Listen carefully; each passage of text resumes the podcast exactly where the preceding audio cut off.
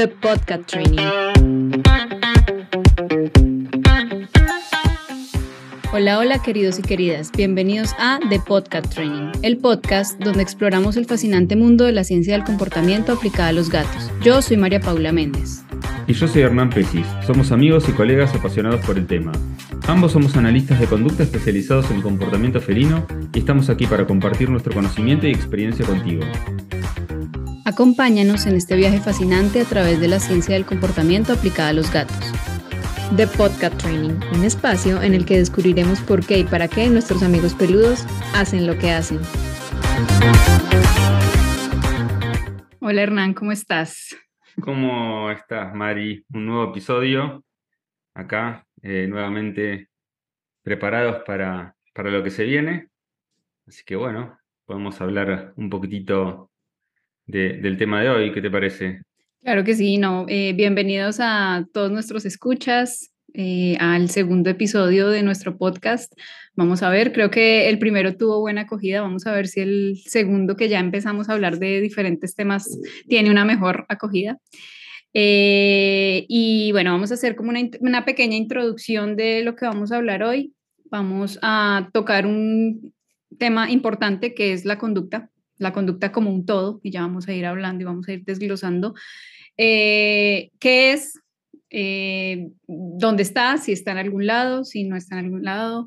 Eh, vamos a poner pequeños ejemplos enfocados como hacia los gatos y bueno, la idea es que ustedes nos puedan entender y que quede claro desde, desde lo que es la conducta.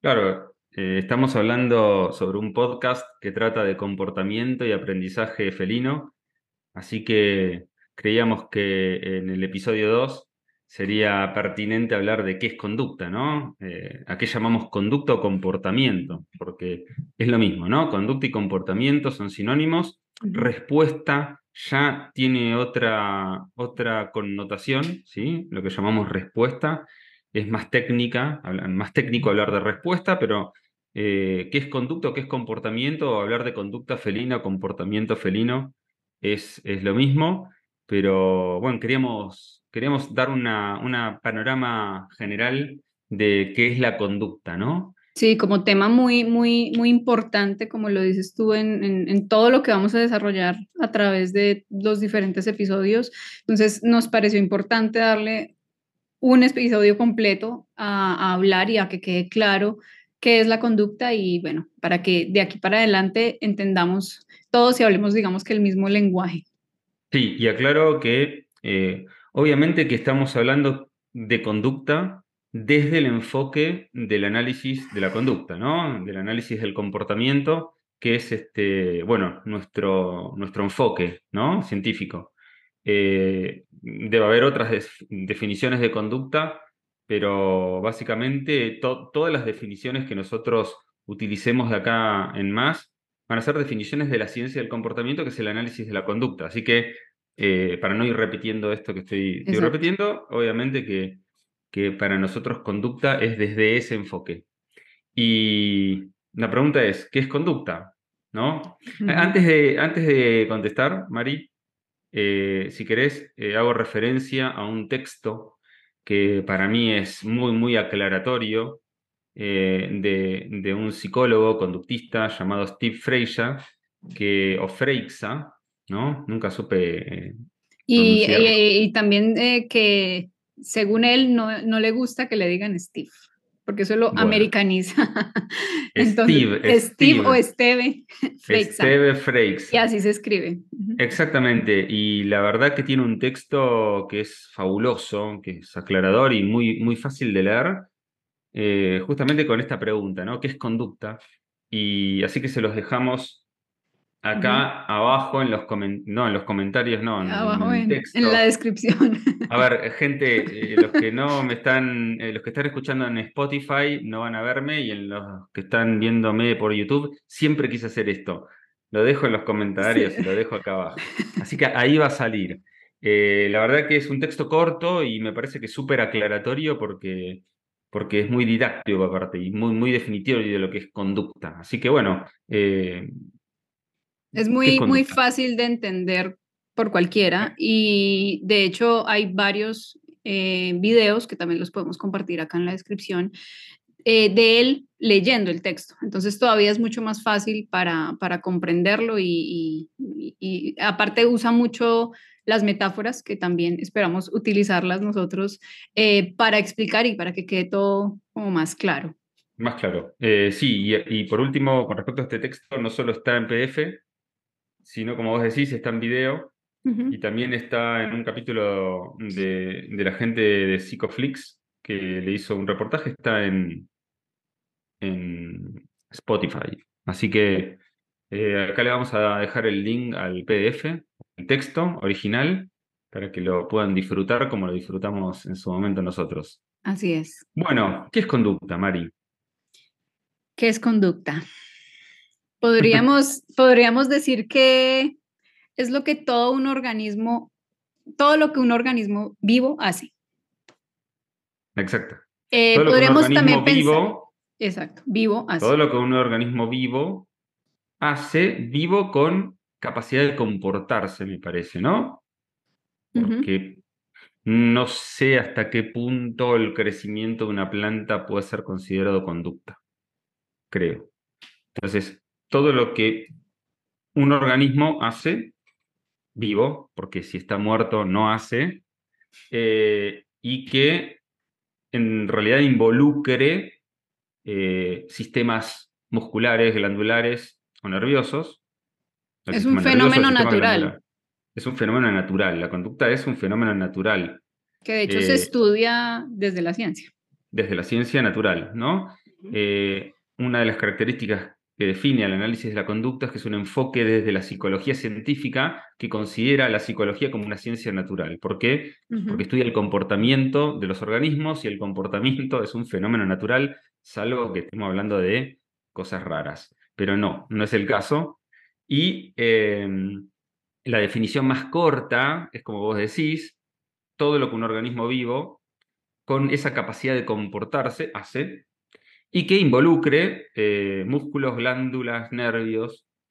Eh, esa es la definición, sería eh, más corta, más amigable. Pero hay otra. Hay otra que es la que a mí más me, gusta, que, es más, más de diccionario, este, pero bueno, es la que a mí más me gusta, que la podemos desglosar para que se entienda. ¿Qué es conducta? Bien, conducta es una relación entre la acción de un organismo y su medio ambiente. Es decir, la conducta pone en relación al organismo o lo que hace el organismo con el entorno, su ambiente. Y ahí podemos hablar de lo que es las propiedades de la conducta, que es la relación, qué es la acción, a qué llamamos acción, y qué es ambiente, ¿no? Sí, vamos a, ver la, conducta como, como lo estás diciendo, como un verbo, como una acción. Es un verbo, sí, exactamente. Todo lo que, como vos decís antes, todo lo que el organismo, en este caso hablamos de gatos, todo lo que, hace, todo lo que hacen nuestros gatos es considerado conducta. ¿Sí? Entonces, todas las acciones de un gato que lo relacionan con su entorno, su ambiente, es considerado conducta. La conducta es eso, ¿no? Es adaptativa, es para que el organismo pueda adaptarse a través de lo que hace a su, a su ambiente, ¿no? Eh, después podemos profundizar un poquitito más, pero es a, través de lo que hace, lo que dice, lo que piensa, lo que siente. Exacto. Eso iba, Claro, pero hablando de organismos humanos, eh, todo lo que hacemos, sentimos, pensamos, ¿sí? todo eso es considerado conducta. Este, así que bueno, relación. Eh, ¿Qué es la relación? ¿Por qué decimos que la conducta es una relación? Sí, eh, e, eso es, es, muy importante entenderlo porque pues, vamos a darnos cuenta que la conducta no está en ningún lado, precisamente por eso, porque es una relación entre ese organismo y su entorno. Entonces, cuando hablamos de entorno o ambiente, porque podemos, creo que hablarlo igual, entorno y ambiente, eh, ¿a qué nos referimos? Pues a otros individuos de mi misma especie o de otra especie, a el entorno físico, también al, clima, ¿cierto?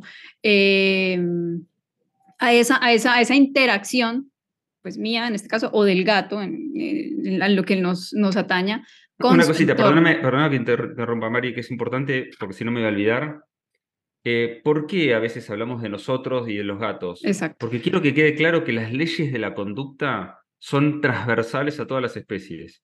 Yo puedo hablar de mí, o puedo hablar de Mari, o puedo hablar de un gato o de un perro, y cuando estamos hablando de mecanismos básicos de aprendizaje, de conducta, estamos eh, hablando de mecanismos que son transversales y comunes a todas las especies. Por eso es pertinente aclararlo porque eh, eh, por eso a veces podemos dar ejemplos con humanos para que se entiendan más, pero se puede trasladar. Aplica igual. Aplica perfectamente un gato. Perdona la interrupción, pero si no me olvido y es importante. No, y ahí es, pues como vuelvo a, lo que estaba diciendo al principio, y es que es, es, es una ciencia, es una ciencia que por medio de de estudiar un fenómeno natural podemos observar, describir, predecir, controlar cualquier fenómeno y por ende, por ser una ciencia, sigue leyes que son, como dice Hernán, transversales a cualquier individuo. Entonces, sí está muy bien que hagas esa, como esa anotación porque a mí me pasa mucho a veces que hablo como, como de humano, pero entonces es como para poderme hacer entender a, a las personas y bueno, obviamente esto lo vamos a llevar enfocado a los gatos, pero pues sí, también vamos a hablar de eventualmente ejemplos con nosotros, con los es que también es pertinente hablar de humanos, porque cuando estamos hablando de gatos domésticos, estamos hablando de gatos que están en constante interacción con humanos. Exacto, somos parte de su contexto. Somos parte de esos estímulos tan importantes. Entonces, eh, llamamos a la conducta una relación, como vos decís, Mari, no está en ningún lado, la conducta no está en ningún lado. Hay un ejemplo, una analogía con la llama de un fósforo, ¿no? Es decir, ¿dónde está la llama? ¿En el fósforo o en la caja? ¿Sí? No, la llama es producto de una interacción entre el fósforo y la caja. Eh, la llama sería eh, la conducta. Yo hablo también del peso, ¿no? De un cuerpo. ¿Dónde está el peso de un cuerpo? ¿En el cuerpo? No. Eh, ¿Por qué? Porque el cuerpo tiene masa. Pero no tiene peso. Pero no tiene peso. La masa que tiene el cuerpo, es una propiedad esencial, intrínseca del cuerpo, pesa en relación a la fuerza gravitacional de otro cuerpo, es decir, es una interacción entre ambos cuerpos. Y que cambia según el ambiente, porque no pesa, esa, esa relación no es la misma en el agua, eh, Exactamente desde una altura diferente, o sea, si cambia el ambiente, pues esa relación también va a cambiar. Exactamente, tu masa corporal va a ser la misma en la Tierra y en la Luna, pero tu peso va a variar en función a que la fuerza gravitacional de un cuerpo y de otro cambia, entonces el peso, que es una relación, no es una propiedad esencial, va a cambiar. Y Por eso entonces, exacto, no podemos hablar de tiene peso, algo no tiene peso, algo tiene masa, pero no tiene peso. Exactamente, bueno, pero igual lo vas a oír porque eh, la gente habla como habla, pero, pero no, eh, el cuerpo tiene una masa y el cuerpo pesa, que no es lo mismo, ¿no? Por relación, porque es una relación como la conducta. La conducta es una relación entre lo que hace un individuo y su entorno. Y esa relación va a ir cambiando, modificándose en función a que se modifique el individuo, se modifique el entorno.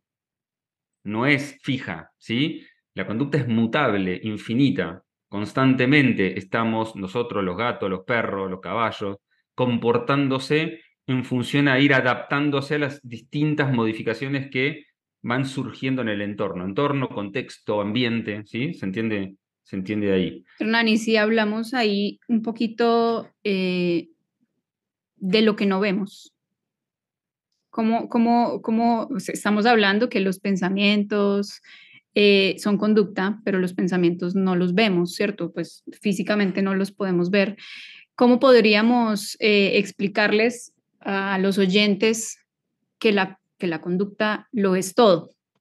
Podemos hablar de la, de la analogía del iceberg. Exactamente, si quieres, eh, dale, dale, te doy pie para que hables de la analogía del iceberg, pero antes decir que, y haciendo de nuevo referencia a nosotros, los seres humanos, para que entendamos, ¿no?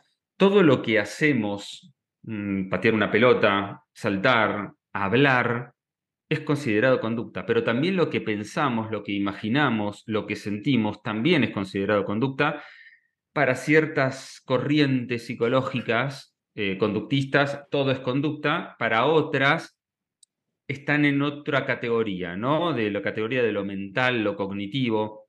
Eh, como conductista, eh, yo creo que es conducta básicamente porque responden a las mismas leyes. Pero no me quiero detener en eso y me gustaría que hables de la metáfora del iceberg para que se entienda bien por qué eh, hablar, saltar, pensar, imaginar y sentir son conducta.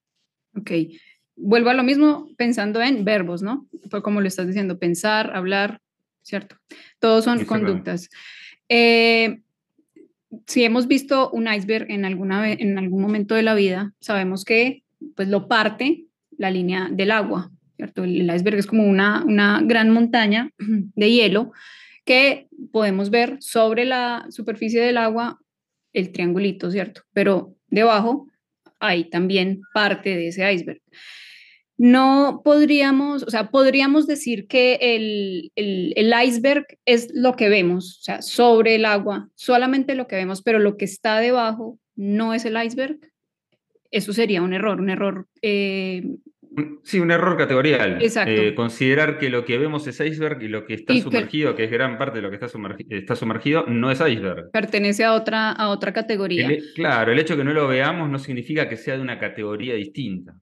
Exacto. Y ahí eh, también es eh, importante entenderlo porque eso tiende como a hacer una división categorial entre lo que vemos y lo que no vemos, pero en realidad la parte incluso oculta del iceberg es parte de lo que debe ser explicado y no es o la causa o, es algo que está en algún lugar y nos empezamos a inventar cosas que está por allá metido y como no lo veo, pues no existe y no lo es. Claro, en realidad se tiende a eh, pensar que, eh, o se tiende a, adjudicarle a los pensamientos, los sentimientos, las emociones, causas de comportamientos observables, ¿no? Eh, bueno, eso eh, nos metemos en un grave error categorial que nos afecta también una intervención, una explicación del fenómeno, ¿no? Porque es como intentar explicar la parte de arriba de, un iceberg haciendo alusión a la parte de abajo, cuando lo que hay que explicar es el iceberg entero, completo. Eh, yo siempre hago otra analogía que inventé, pero con todo respeto y no sé si es tan pertinente, pero bueno, se me acaba de ocurrir, que es lo mismo que decir Imagínate que hay cuatro investigadores, los cuatro tienen eh, en su poder un frasco de Petri con, una bacteria, pero uno solo de esos investigadores tiene un microscopio que puede ver la bacteria, ¿no? ¿Eso hace que la bacteria tenga propiedades distintas? ¿O estamos hablando de la misma bacteria sujeta a las mismas contingencias ambientales? que un investigador pueda verla porque tiene microscopio no significa que tenga una bacteria distinta a las demás. Y eso un problema de, de observador. De observador. Eso pasa con los pensamientos, las emociones, es decir, el único observador de mi pensamiento soy yo. Pero eso no quiere decir que esté sujeto a leyes distintas a la de cualquier otra conducta pública, más observable por vos, por mí. Es decir, yo puedo pensar una palabra o puedo decirla. La única diferencia está que cuando yo la digo hay un montón de personas observando y pueden ser conscientes de lo que yo estoy diciendo. Ahora, cuando yo la estoy pensando, el único que observa ese, ese pensamiento soy yo, pero está sujeta a las mismas leyes. No es que mi pensamiento provoca la conducta observable, sino que hay eventos ambientales que provocan ambas conductas, que pueden ir en paralelo. Y después podríamos detallarnos en función de estímulos más adelante. Pero digo, es importante entender que mm, lo que siente un gato eh, no provoca una conducta, sino que lo que sucede en su entorno provoca lo que siente y provoca la conducta observable, la motora. Pero ambas están sujetas a las mismas leyes. No las podemos separar de categoría porque sería un error. Hay un ejemplo que creo que está en, que es conducta de Freya y a mí me gusta mucho, eh, que se habla, es un ejemplo muy clásico que habla de la facultad, ¿no? De la universidad. Podemos, podemos hacer la analogía con un club, con un colegio, pero vamos a hacerla con un colegio que me gusta.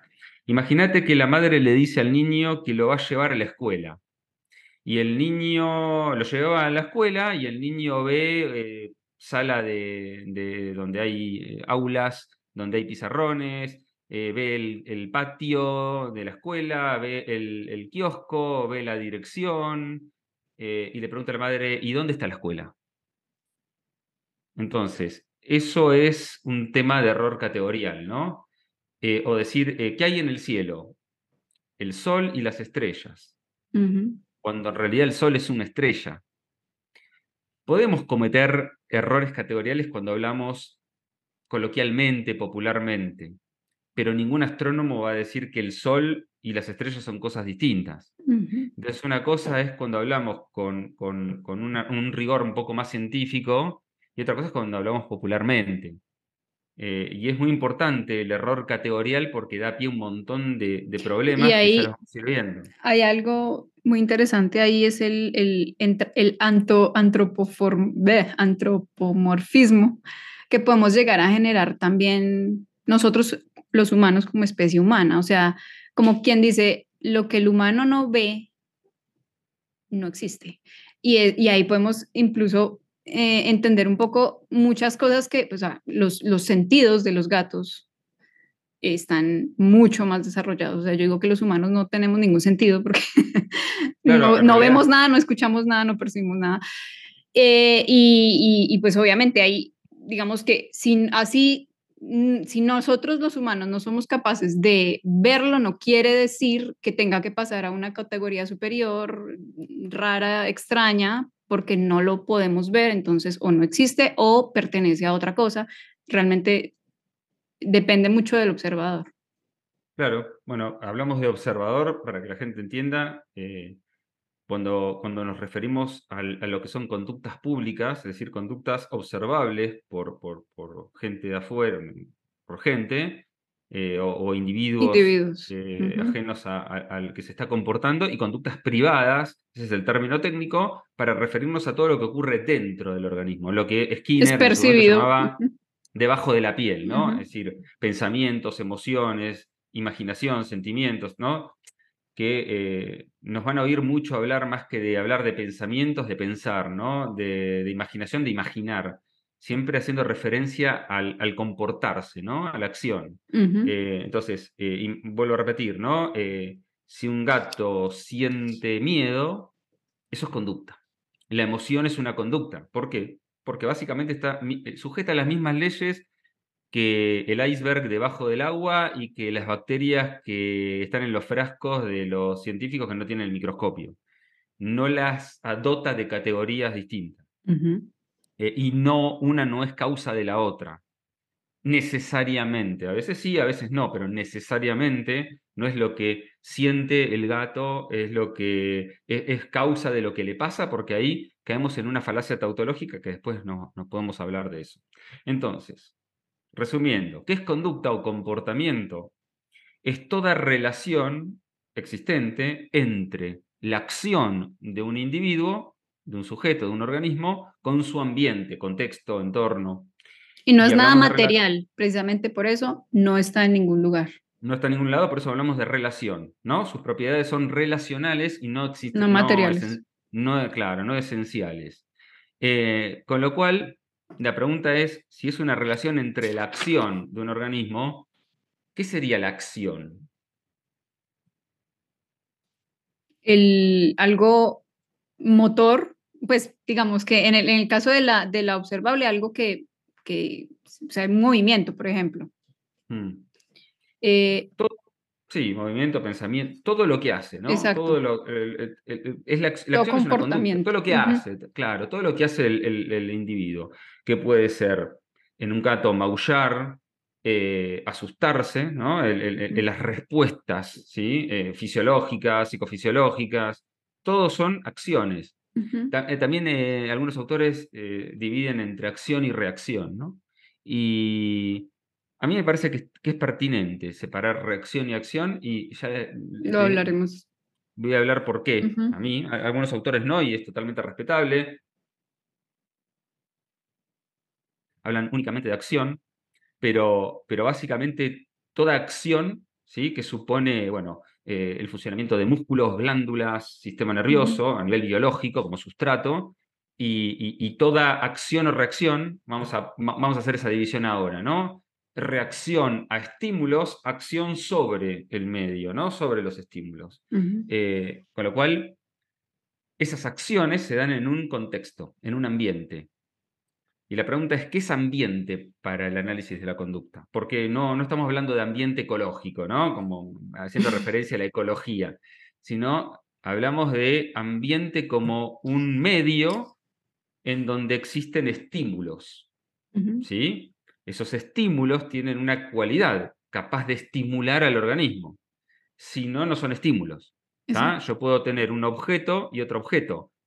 Pero si el primer objeto estimula de alguna manera al organismo, hablamos de estímulo. Si el otro objeto no estimula, es un objeto. Y cuando hablamos de, estimular, estamos refiriéndonos también a, pues a, los sentidos, ¿cierto? A, ver, escuchar, a sentir, a eso que, que, que, nos genera algo algún reacción. Nos, provoca una, una, reacción o una acción, eh, nos provoca algo, nos afecta de alguna manera. Esa es la, característica que tiene que tener un estímulo, que afecta de alguna manera al organismo.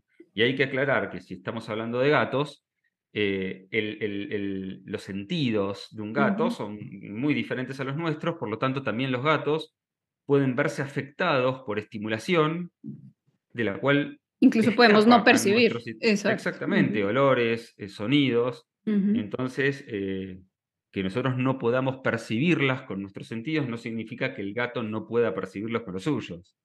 O que sea un fantasma. Eh, claro, después. que está viendo fantasmas. De los gatos y los fantasmas, ¿no? Claro. entonces hay que tener en cuenta que cuando hablamos de conducta, hablamos de relaciones y todo lo que vayamos a hablar en el podcast, eh, también tenemos que tener en cuenta que estamos hablando de gatos que biológicamente tienen eh, otras capacidades sensoriales, ¿sí? un poquito más desarrolladas en algunos casos, menos en otros. ¿sí? ¿Será que ahí podemos meter un poquito entonces para, para contarle a los oyentes em, la parte filogenética, o sea, la parte de la especie, o sea, hablemos un poquito de la etología, o sea, los comportamientos que puede llegar a tener un gato, pero no como, como individuo, sino como especie. Exactamente. Eh, sí, aclaro, aclaramos que eh, todos estos temas, mm, por ejemplo, el tema de la etología como, como ciencia, el tema de, bueno, ciertos temas de aprendizaje que, ya lo vamos a hablar en otro episodio, lo vamos a ir profundizando con más ejemplos, ¿no? Como que esto es una introducción. Em, sí, bueno, una cosa es lo que hace la especie y otra cosa es lo que hace un gato. ¿sí? Cuando hablamos de especie nos referimos, hay, hay aproximadamente 34 especies distintas de felinos en la Tierra, pero estamos refiriéndonos a las especies de gatos más cercanos al nuestro, ¿no? Más precisamente todo el género Felis, que son los más este, cercanos eh, filogenéticamente hablando a nuestros gatos, sobre todo el africano, que es el líbica, que es un gato muy, muy parecido al nuestro, y el origen de, nuestros gatos domésticos, Felis catus, deviene de esa especie, ¿no? O subespecie. Eh, pero bueno, una cosa es el comportamiento de esta especie de gato salvaje en estado natural. En la evolución. en durante, claro, durante toda la evolución de esa especie, lo que, lo que se llama filogenia. Y otra cosa es lo que hace nuestro gato, lo que hace el tuyo y lo que hace el de Pedrito en su casa que responden muchos a mecanismos de aprendizaje ontogenético, es decir, del individuo propiamente dicho. En relación a su ambiente, porque también en relación a su ambiente, no es lo mismo un Félix líbica en un, área semidesértica, eh, generación en generación de gatos salvajes, que nuestro gato que se la pasó en una colonia, después fue rescatado, después vive en una casa con jardín. Entonces, eh, una cosa es la filogenia y otra cosa es la ontogenia. Y aclaremos que todo gato doméstico es producto de ambas cosas. ¿sí? De lo que heredó y de lo que aprendió. En mi opinión, más de lo que aprendió que de lo que heredó. Igual ellos han eh, heredado, o sea, tienen una similitud genética todavía muy, muy grande con... exactamente el 95% de similitud genética. Sí, pero ojo, puede tener el 99% de similitud genética y ese 1% es una gran diferencia. Claro. Eso, eso ocurre con los, con los, creo, no soy experto en eso, pero los, los, los o algo por el estilo, algún simio Eh, orangután, no. Eh, bueno, ya lo, voy a, lo voy a chequear pero hay una especie de simio que tiene casi un 98% de similitud genética en nosotros, y fíjate que ese, ese, ese 2% es eh, abismal. infinitamente abismal. Eh, por eso el tema de los genes es interesante para la biología genética o para la psicología evolutiva, pero no sé si aplica tanto a, no es que lo descartemos, es muy interesante, pero no es explicación pertinente de conducta. De un comportamiento. Un comportamiento específico. Em, con respecto a ambiente, me gustaría definir ambiente, porque hablamos de ambiente y dijimos que no es eh, el ambiente ecológico. y, dijimos que ambiente es un conjunto de estímulos, ¿no? Que son todo lo, que existe en un ambiente que de alguna manera afecta al gato, al individuo, al ser humano, al organismo. Eh, y una aclaración importante, que esos estímulos que conforman el ambiente pueden estar fuera del gato y dentro del gato. Es decir, ejemplo, un sonido es un estímulo que puede provocar cierta reacción en el gato, lo mismo que un dolor también es un estímulo que puede provocar cierta reacción en el gato. Por ejemplo, el pensamiento puede adquirir la función de un estímulo también o también de una respuesta, dependiendo del análisis que hagamos, pero eso ya lo vamos a hablar más adelante en lo que es el análisis funcional. Pero digo, ambiente es el conjunto de estímulos que está tanto fuera del gato como dentro del gato. ¿Y por qué hacemos esa diferencia y no las tratamos como cosas distintas? Porque responden a las mismas leyes. ¿Sí? Y que no son tampoco la causa, porque por ejemplo un dolor no es, no es la causa de un mordisco. No, por ejemplo, podemos tener un gato que ante determinada situación, como la presencia de otro gato, tenga una respuesta ligeramente agresiva. Por ejemplo, bufar, le bufa. Ahora, si ese gato tiene un dolor crónico, es probable que ante el mismo estímulo el bufido pase de intensidad y se transforme en un ataque físico.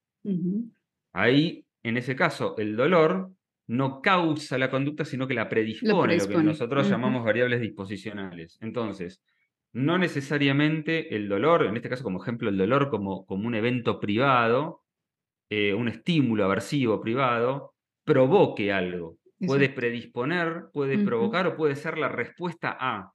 Entonces, ¿en qué, en qué, qué función adquiere un estímulo, una respuesta, va a depender de lo que estemos analizando. Yo puedo tomar el, el, pensar como una respuesta A o como un estímulo D o como una variable disposicional que predispone una determinada acción. Ahí es importante hacer la aclaración que eh, el comportamiento no es causa-efecto, o sea, es multicausal. O sea, no, no es una cosa, eh, por esto pasó esto, no. Exactamente. Exacto. Salvo que analicemos muy molecularmente un estímulo y una respuesta, pero en general esa respuesta puede adquirir función de estímulo para otra respuesta o interactuar. Eh, es más complejo, ¿no? Y no, no, no es, no es tan simple como estímulo-respuesta, que es lo que lamentablemente uno lee en los apuntes de la facultad en psicología, eh, que deberían actualizarlos un poquitito. Ahí em, podríamos hablar un poquito de, haciendo alusión a eso de pues de las etiquetas. Dale. Como por ejemplo, porque, porque pues no, no, no, ve uno mucho que se le atribuye la causa de un comportamiento a un gato porque es ansioso, porque es miedoso, ¿cierto? Entonces, eh, o es gruñón, es, bueno, todas las etiquetas que se le puedan poner. Eh, y eso es, eso es un error, un error categorial de lo que pues, estábamos hablando, porque mm, no se es, ¿cierto? Se pueden presentar en algún momento conductas ansiosas o a lo que llamamos eh, conductas ansiosas que, eh, o comportamientos ansiosos por diferentes eh, estímulos o variables que incluso pues, están en el ambiente. Es, es como decir, a ver, voy a hacer una analogía que se me acaba de ocurrir, ¿eh? aclaro. Buenísimo. Pido perdón. Es como decir, que te, dan una bolsa de caramelos y comes caramelos, y no me gusta la bolsa de caramelos. La bolsa de caramelos está amarga. Aña. pero, pero, La bolsa de caramelos está compuesta por un montón de caramelos. Hay caramelos, hay caramelos duros, caramelos blandos. Hay caramelos de color eh, verde, hay caramelos de color rojo y caramelos de color amarillo. La pregunta es, ¿la bolsa está amarga o hay caramelos que están amargos? No, hay caramelos que están amargos. Ahora, ¿cuáles? ¿Los blandos o los duros? No, duros. ¿De color verde o de color rojo o de color amarillo? No, los verdes. Bueno, pero hay verdes que son de menta, otros que son de manzana. No, los de menta. Entonces, el problema es que hay dentro de la bolsa caramelos duros de color verde, de menta, que están ligeramente amargos. Entonces yo con hablar con la fábrica y que, los, eh, que bajen el amargor de esos caramelos, hago que esa bolsa sea más agradable, ponerle. Entonces el problema no es de la bolsa de caramelos, es de puntualmente componentes de esa bolsa que están desregulados. Es como, el, el comportamiento es como un audio, también otra analogía inventada, pido perdón, es como un audio, ¿no? Cuando vos decís, uy, este, este tema se escucha, pero nada, no me gusta nada. En realidad el tema está compuesto por ondas.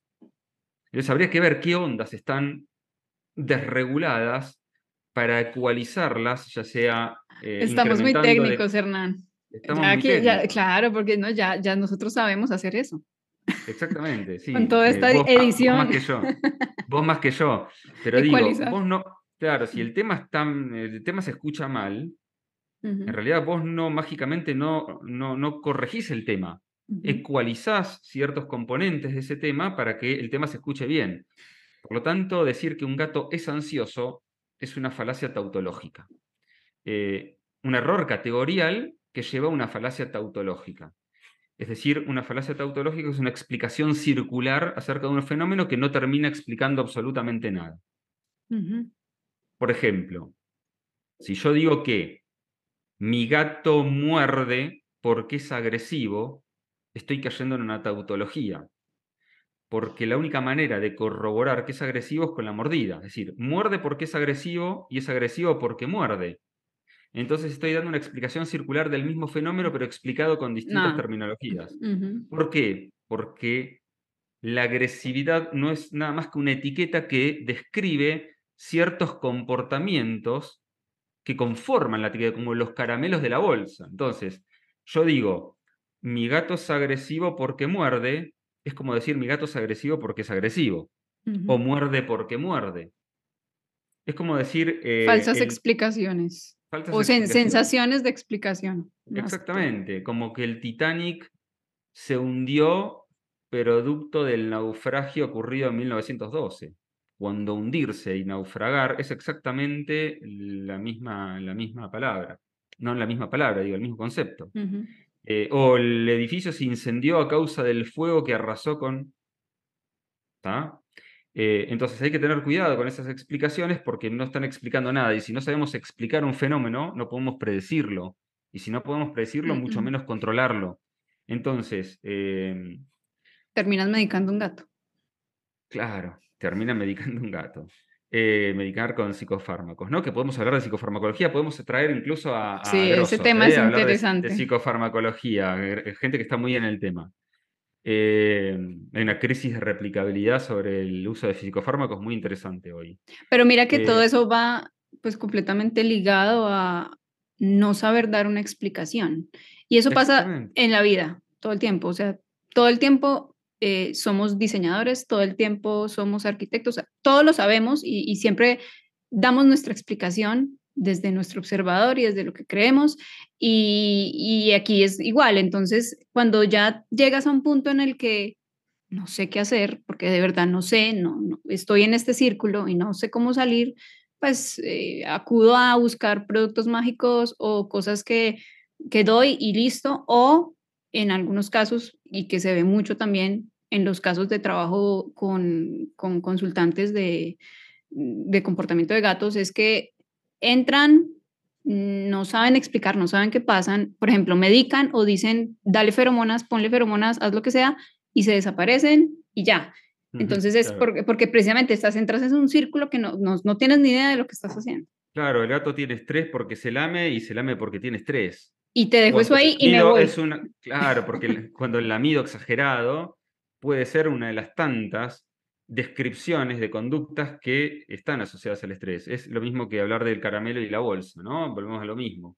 Eh, nos está dando la explicación del fenómeno. Mira, esto es como, como decir, mira, te, voy a hacer una analogía. Imagínate que vos, y, eh, eh, todo esto tiene que ver, y, podemos hablar mucho más detalladamente de este tema con, con expertos que, que, podemos traer, que me encanta el tema, es uno de mis preferidos. Y es como cuando uno dice, mm, e, e, e, el problema es utilizar el modelo biomédico, ¿no? Como sistema diagnóstico para un problema que es psicológico ergo-conductual. También hay una crisis grande en la medicina humana de utilizar el DCM como, mm. como sistema diagnóstico de un problema psicológico, ¿no?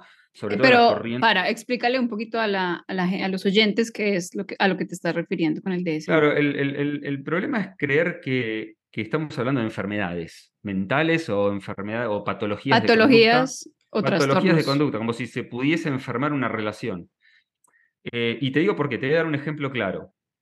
Si vos tosés con sangre, por ejemplo, eh, y vas al médico, el médico dice, uy, me preocupa que tosas con sangre.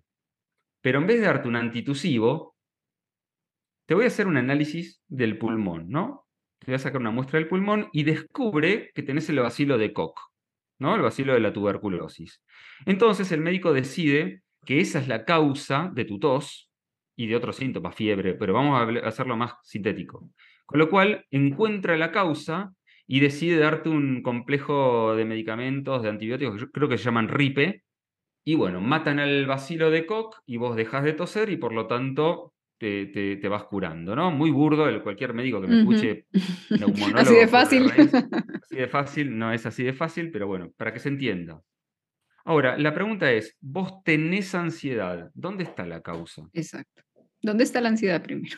¿Dónde está la ansiedad? ¿En el pulmón? ¿En, el, la ¿Cómo se cultiva? A ver. Claro. Eh, ahí viene el problema, de utilizar un modelo creado para determinadas eh, situaciones y llevarlos a otro nivel de análisis que no tiene nada que ver. Entonces intentamos descubrir la causa. Si el tipo está, el gato, la persona está ansiosa, evidentemente está enferma y le falta algo. ¿Y qué le falta? Y vamos a ponerle serotonina en la, sinapsis nerviosa. ¿Y cómo sabes que le falta la serotonina? Ah, no, no sabemos. Como rayo no tenemos vista de Superman. Y por lo tanto le doy floxetina. ¿Y para qué sirve la floxetina? Es un inhibidor selectivo de recaptación de serotonina. Pero ¿cómo, cómo inferís que le falta serotonina?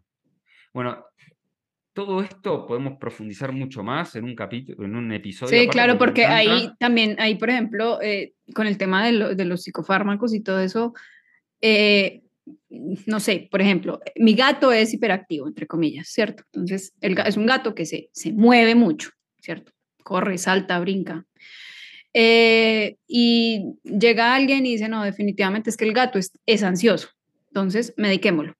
Entonces llegan y lo medican y lo que el humano finalmente ve es un gato drogado, quieto, que a la final, eso de una u otra forma es, eh, lo hablaremos más adelante, pero es, es un reforzador de la conducta del humano. Exactamente. Realmente, Igualmente tampoco es tan específico el, el psicofármaco, ¿eh? Eh, yo vuelvo a repetir, vamos a hacer Cualquier un cosa, episodio de psicofarmacología con gente que la tiene muy clara, son profesores míos y van a hablar muy bien del tema y no es tan específico, no es como una exacto, exacto. Igual, este, eh, eh, dije, bueno, dije psicofármaco, pero, pero puedo hablar de, cosas como el CBD, por ejemplo. Sí, entiendo, entiendo el error. Es para dejarlo quieto. Decir que el gato es hiperactivo es otra falacia porque es no decir absolutamente nada. Porque si vos me decís, mi gato es hiperactivo y yo lo veo y yo te puedo decir, no, para mí es activo. Exacto. Está ¿Por qué le ponemos el hiper? Y la pregunta es, entonces, ¿cómo sé si mi gato es hiperactivo, por ejemplo? Y primero, definiendo qué conductas estás analizando. Porque vuelvo a repetir, la hiperactividad es la etiqueta que describe una serie de comportamientos. Un conjunto de comportamientos. claro, ¿qué comportamientos son los que vos consideras hiperactivos? ¿Y en qué este, momentos? Este y este, en, qué momentos? Bueno, este, este y este. Entonces, vamos a hacer una cosa.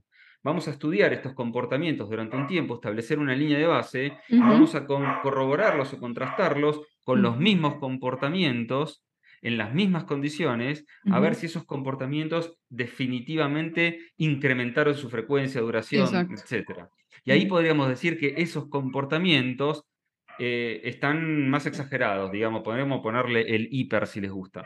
En relación a... Al, en relación a agarrar un gato, es decir, es hiperactivo porque lo veo saltando, es absolutamente la nada misma. Y le voy a dar esto para verlo tranquilo, para que esté tranquilo y esté, tranquilo, es que el gato está ahí, quieto. Claro, la pregunta es, ¿y si así fuera, que tenemos contrastado, tenemos una línea de base, tenemos un incremento de ciertos, ciertos parámetros que nos indican que el gato, la pregunta es, ¿por qué o para qué mi gato está con ese incremento de una tasa de respuesta?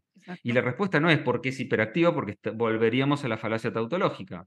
La respuesta está en el análisis funcional de las variables que controlan o mantienen ese tipo de comportamiento. Y ahí la importancia del análisis funcional como método diagnóstico, que después lo vamos a hablar. Le daremos un super episodio. De eso conocemos muy bien. Este, entonces, ya hablamos de conducta, hablamos de conductas públicas, privadas, hablamos de conductas eh, arraigadas en la filogenia de la especie, que ya lo vamos a tocar con más detenimiento, ¿no? Todo lo que hace un gato eh, eh, salvaje y, qué, del gato salvaje tienen nuestros gatos. el tema de marcaje territorial, el tema de este, ciertos comportamientos de, mantenimiento, y muy, muy, interesante lo que es un patrón eh, de, acción, modal, lo que es una respuesta refleja, y después están las conductas aprendidas por mecanismos de aprendizaje, que también vamos a hablar mucho porque conocemos muy bien el tema, eh, y, vamos a detenernos en eso, que son aprendizaje de tipo uniestimular, condicionamiento clásico, condicionamiento operante, que también hay bastante errores conceptuales sobre eso cuando uno escucha hablar, sobre todo en el medio de entrenamiento, ¿no? Mucho, mucho. Eh, y después están las, respuestas reflejas, ¿no? El reflejo, las respuestas operantes, que también nos vamos a detener más adelante a hablar de eso. Eh, y, qué más? A ver qué nos queda. Bueno, yo quiero eh, pues hacer aquí como, como una pausa Mm, la idea de nosotros con, en cada episodio es también como sacar un espacio para preguntas, o sea, para responder las preguntas que eventualmente nos lleguen por Instagram. Entonces, bueno, bueno, no hemos dicho, pues dónde nos pueden encontrar, que nos sigan, todas estas cosas que hay que decir, tenemos que aprender a hacerlo. Claro, sí, sí, sí. Para los que nos quieren ver en video, nuevamente estamos eh, en, el canal de YouTube como The Podcast Training. Porfa, si les gusta el episodio, denle manito arriba. Manito arriba y suscríbanse. suscríbanse y muy importante activar la campanita porque cada vez que subimos un video, eso les va a llegar una notificación. Nos encuentran, estamos ya en Spotify, en Google Podcast, en Apple Podcast, donde nos quieran escuchar, allí también vamos a estar, también allá también, por favor, manito arriba, compártanlo, que nos interesa mucho llegarle a, a varias, pues a mucha gente para que pues entendamos las, las cosas desde el ámbito desde que nosotros la estudiamos. Y en Instagram, que estamos como de Podcast Training, ahí también nos pueden escribir, nos pueden mandar un inbox y eventualmente también en las historias vamos a compartir eh, cajita de preguntas donde ustedes pueden dejar ahí temas que les gustaría encontrar, preguntas o dudas que tengan y nosotros desde el ámbito desde que lo estudiamos vamos a intentar explicarlo. Entonces, hablando de eso, llegó la estrella, llegó, sí, llegó eh, la señorita. Eh, vamos a abrir entonces la sección de preguntas. Yo tengo aquí escogí tres preguntas como de las que más se repitieron, que van un poquito como con el tema que estamos hablando, que es conducta. Entonces voy a, voy a hacerlas. La primera no la hace Anadri Contreras y, me, y nos dice, ¿por qué mi gato muerde sin razón? Pide mimos y cuando lo acaricio, a veces sí, su reacción es morder. Bueno, hay que aclarar algo, que Acá no vamos a poder responder con una exactitud de, esto o de la, eh, la, misma exactitud que podríamos responder eh, cuando se hace un análisis funcional particular de esa situación. Vamos a tratar de eh, dar nuestra opinión en base al análisis de conducta, pero una opinión muy general, ¿no? Porque pueden ser muchas, muchas cosas.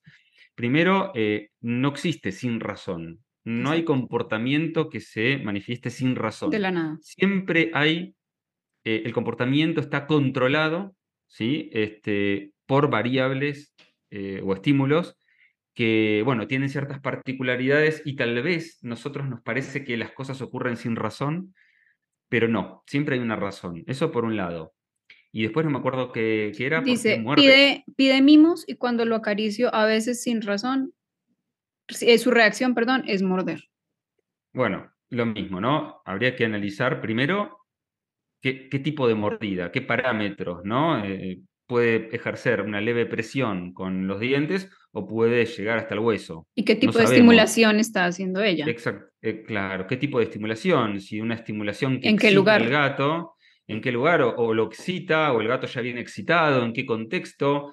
Si el gato tiene algún dolor, si está sobreestimulando al gato, de tal forma que el gato aprende que mordiendo la persona se aleja y eso se refuerza. Hay un montón de eh, posibilidades para, explicativas de este fenómeno que habría que analizar individualmente. Pero lo que quiero que quede claro es que sea una sobreestimulación, una excitación del gato, eh, siempre, siempre hay una razón, ¿sí? Como mínimo. como mínimo. Entonces habría que investigar qué tipo de respuesta, qué tipo de mordida en este caso, y habría que investigar en qué contexto, si siempre se da en el mismo contexto, eh, cómo es la manipulación de la persona, si lo está excitando, si lo está molestando. Ahí eh, la invitación también es un poco a ser un poco observador de la situación, antes de, de preguntarnos simplemente el por qué un comportamiento aparentemente sale de la nada, más bien analiza lo que estás haciendo tú, en qué contexto y también las señales que te está dando el gato. Por eso también es muy, muy importante conocer de la especie con la que convivimos, porque son gatos, no son perros, son gatos, no son humanos, son gatos. Y los gatos tienen unas formas, un lenguaje corporal en el que se comunican con nosotros, que si nosotros aprendemos y conocemos, pues vamos a poder eh, evitar y anticiparnos o redireccionar esos comportamientos a otras cosas.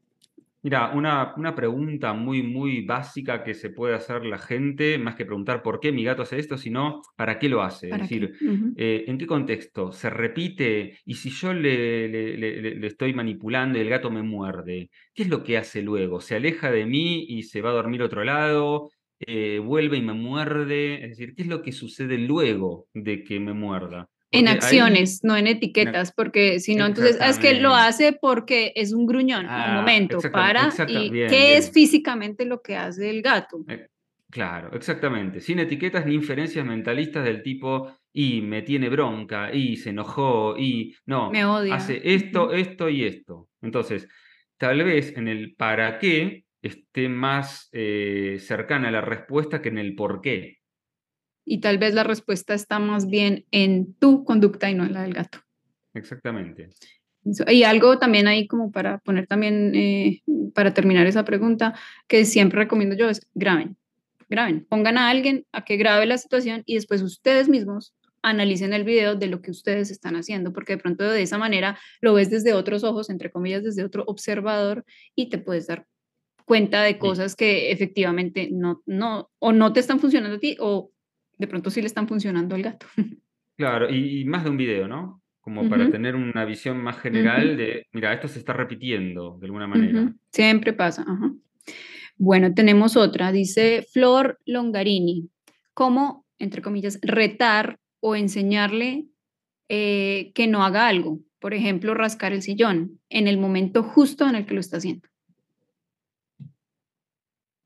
A ver, eh, rascar el sillón también obedece a diversas funciones. Yo puedo decirte, mira, a determinada hora del día el gato me rasca el sillón porque básicamente está dejando su marca olfativa. O eh, está jugando con su compañero y de repente frena, se rasca como una forma de liberar tensión y sigue corriendo. O la verdad que cada vez que yo me siento a ver la tele, el tipo viene, se pone a rascar el sillón ¿Y vos qué haces? Y yo lo reto mm, sacándolo del balcón. ¿Y qué hace en el balcón el gato? Juega con los bichos. Entonces, habría que ver en qué situación se da, porque vuelvo a repetir, estamos describiendo la conducta. Y con la descripción únicamente, sin el contexto en el cual ocurre, es muy difícil determinar. Hay, muy importante hacer la diferencia entre morfología y función, porque la, la conducta, físicamente tú la puedes ver, sea, rascar el, el, sillón o el sofá eh, se ve así, rascar el sofá, pero puede tener otra, muchas funciones, así como lo está diciendo Hernán, y es muy importante, más que cómo se ve, cuál es la función, o sea, el para qué. Exactamente, es como el, otra analogía eh, que es la de Pedrito, eh, agarró, se puso frente a Juancito y le dio un tortazo de tal manera que Juancito cayó knockout en el piso. ¿Podríamos decir que Pedrito es agresivo? No, Pedrito hizo lo que hizo, ¿sí? ¿Por qué? ¿Por qué no es agresivo Pedrito? Porque la agresividad no es una propiedad intrínseca de Pedrito, porque Pedrito después se va y, y va con la familia y ama a sus hijos, o sea que no es agresivo. Entonces, en ese, en ese contexto, Pedrito manifiesta un comportamiento, ta, ta, ta, que consiste en darle el golpe. Ahora, Pedrito lo hizo en una discusión de tránsito, lo hizo en defensa propia ante un asalto o lo hizo arriba de un ring. Estamos hablando de la misma morfología pero con funciones totalmente distintas que ameritan explicaciones distintas y por supuesto intervenciones distintas. Control de la ira para Pedrito en el caso de una discusión de tránsito y un psicólogo deportista que incremente la potencia de Pedrito arriba del ring y le va a ganar el campeonato.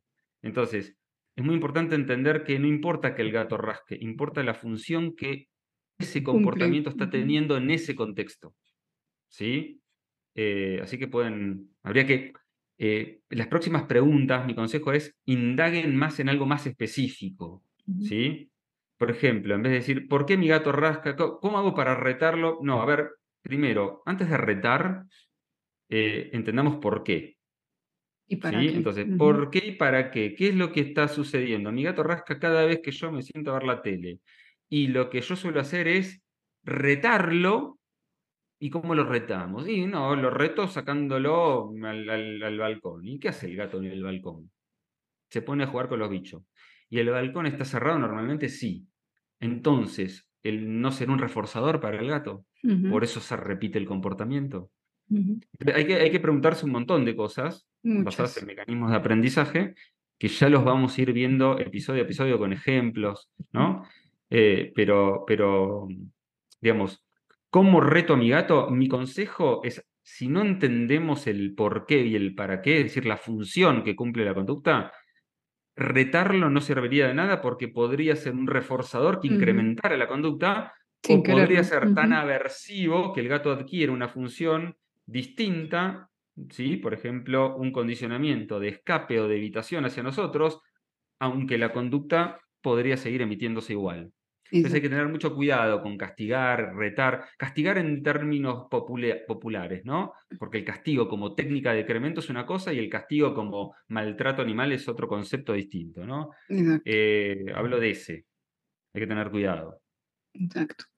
Bueno, y tengo aquí una última. Beltrán.g nos dice, gatitos súper nerviosos pasan de ser el Dr. Jekyll, dulzura 100, a ser Mr. Hyde, cuando va al vete? Eh, a ver, yo también soy Mr. Hyde cuando me tiene que hacer una intervención. Eh, llega una edad que los hombres tenemos que ir a hacernos unas intervenciones que no son muy agradables. Entonces, Como la temperatura en los gatos. Eh, a ver, eh, lo raro sería que el gato se ponga panza arriba y digan, bueno, dale, vamos al termómetro. Eso. la clínica veterinaria siempre va a ser un evento, una situación aversiva para un gato. Básicamente porque está asociada a dolor, porque está asociada a un entorno... Eh, estimular muy aversivo. Eh, estimular muy aversivo, está, eh, está asociada con ciertos niveles de restricción. Entonces, es raro que un gato diga, bueno, dale, vamos al vete y me compramos un helado en el camino. Mm, es, es, lógico, a ver, decir que un gato en una clínica cuando lo sacás y manifiesta comportamientos agresivos, es agresivo, es bastante ridículo, porque sí, es obvio que va a reaccionar. O decir que es ansioso porque en el veterinario eh, eh, no se deja manipular también es bastante... O desadaptado social, porque me lo han dicho. Bueno, desadaptado social ya es un tema muy, hasta gracioso, te diría. Exacto. Este, pero no, no, es lógico que el gato ante determinados eventos que resultan aversivos se comporte de una determinada manera, sobre todo Mm, con conductas que tienen que ver con comportamientos agresivos defensivo sobre todo, o, de escape o de evitación, que habría que analizar y ver cómo podemos contracondicionar o modificar ese tipo de respuestas, ¿no? Y es muy, muy importante entender que los gatos son muy ágiles y muy seguramente todos esos comportamientos terminan siendo reforzados por evitación. Y o sea, porque son, o sea, nadie le gana a un gato. Nadie, o sea, eh, así lo cojan porque he tenido casos en los que me dicen, no, es que lo cogemos entre cinco personas y no fuimos capaces. Y yo, pues obvio, es que el gato siempre va a ganar. Ese no fuimos capaces podría ser un reforzador negativo interesante de la conducta del gato, ¿no? Del gato. Eh, que ya vamos a hablar de lo que es un reforzador positivo, un reforzador negativo, con ejemplos, ¿no? Este, que es eh, el área que más... Tenemos mucho, mucho, mucho tema. Mucho para hablar de eso. Eh, pero, pero bueno, creo que con, con esto terminamos este, este, episodio. Hablamos un poquito de conducta y obviamente que vamos a seguir eh, profundizando en todo esto en la medida que vayamos viendo episodios más puntuales. Y bueno, la idea, como dije antes, ¿no? Es traer eh, especialistas en, determinados temas puntuales. Uno de ellos es eh, el tema de la psicofarmacología, qué tan cierta es la psicofarmacología, qué tan certera, los errores, eh, así que para que la gente también un poquito entienda, ¿no? Que, al gato no le falta serotonina en el cerebro, que eso es una burrada que no tiene ningún, pero ningún aval científico. Eh, pero bueno, eso lo va a decir gente que, está más en, neuropsicología y psicología experimental y que, la tienen muy, muy, muy clara y que, si Dios quiere van a aceptar este, nuestra invitación. Nuestra invitación. tipos muy grosos, muy grosos. Así que bueno. No, listo. Eh, esperamos que haya quedado el tema claro, lo que queríamos decir. Por favor, si tienen dudas, si ven que hay algo que podemos mejorar, que no entienden, no entienden algo, por favor déjennoslo saber a través de Instagram, que ahí estamos nosotros muy pendientes para, para saberlo. Nuevamente, gracias a todos los que nos escuchan y bueno, creo que nos vemos en el próximo episodio. Dale, nos vemos. Nos vemos y nos escuchamos en el próximo. Chao. Dale. Chao.